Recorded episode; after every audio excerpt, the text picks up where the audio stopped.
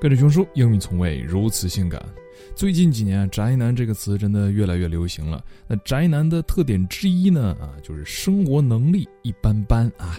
那我们今天呢，来看一个宅男中的极品比尔盖茨，他的生活能力会怎么样呢？Microsoft founder Bill Gates knows a lot of things, but the price of Tide Pods is not one of them.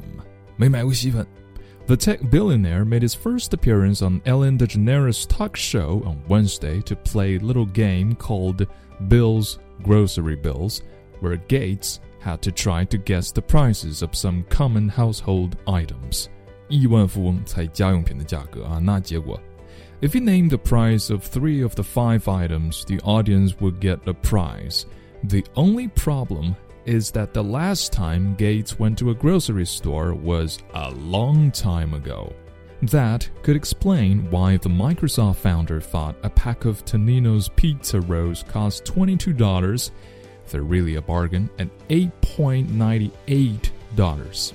While Gates has made it clear he wants to give away the bulk of his fortune, overspending on pizza rolls is probably not the underlying mission of the Bill and Melinda Gates Foundation. 一个九美元的披萨卷儿，比尔盖茨认为是二十二美元，差了将近三倍的价格。比尔盖茨说：“我哪知道啊？我吃的米都是五百美元一斤起的。” Gates was also way off on the price of a pack of Tide Pods. When he guessed four dollars, the audience guffawed. They want me to go higher, Gates said, changing his guess to ten dollars which was still nearly $10 off the $19.99 price tag of YouTuber's favorite snack. The one item he did nail dental floss. Because, of course, Gates is a regular flosser.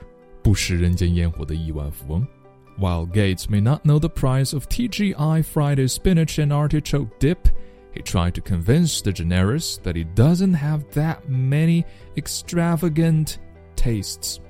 Then he went on to confess a few of his indulgences, including a Porsche, a private plane, and a trampoline room in his house. 哎呀，人家平时其实不怎么花钱了，就一个保时捷，一个私人飞机和家里有个蹦蹦床。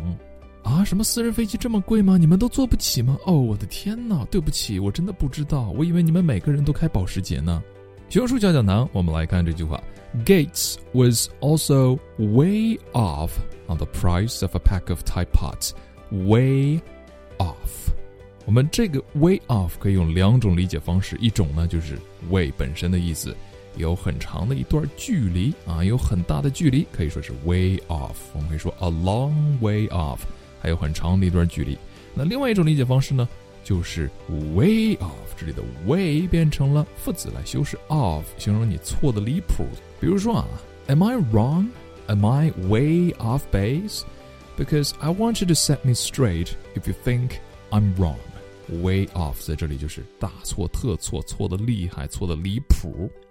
那么 success is still a long way off 的话，就明显是啊，还有很远的距离。俗话说，同志尚未成功，革命仍需努力啊。还有一个和 way 经常搭配在一起的是 way out，way out 是找到一个出口啊。当然，这个出口呢，可以是真正的出口啊，困在一个房间里需要找一个出口，或者说是一个困境中的办法，也是出口之一啊，a way out。比如说，there has to be some kind of way out。所以注意，way out 和 way off 意思差别非常大。下面的两个空请大家填一下吧，到底是 way off 还是 way out 呢？That is all for today, and see you tomorrow. This is Uncle Bear.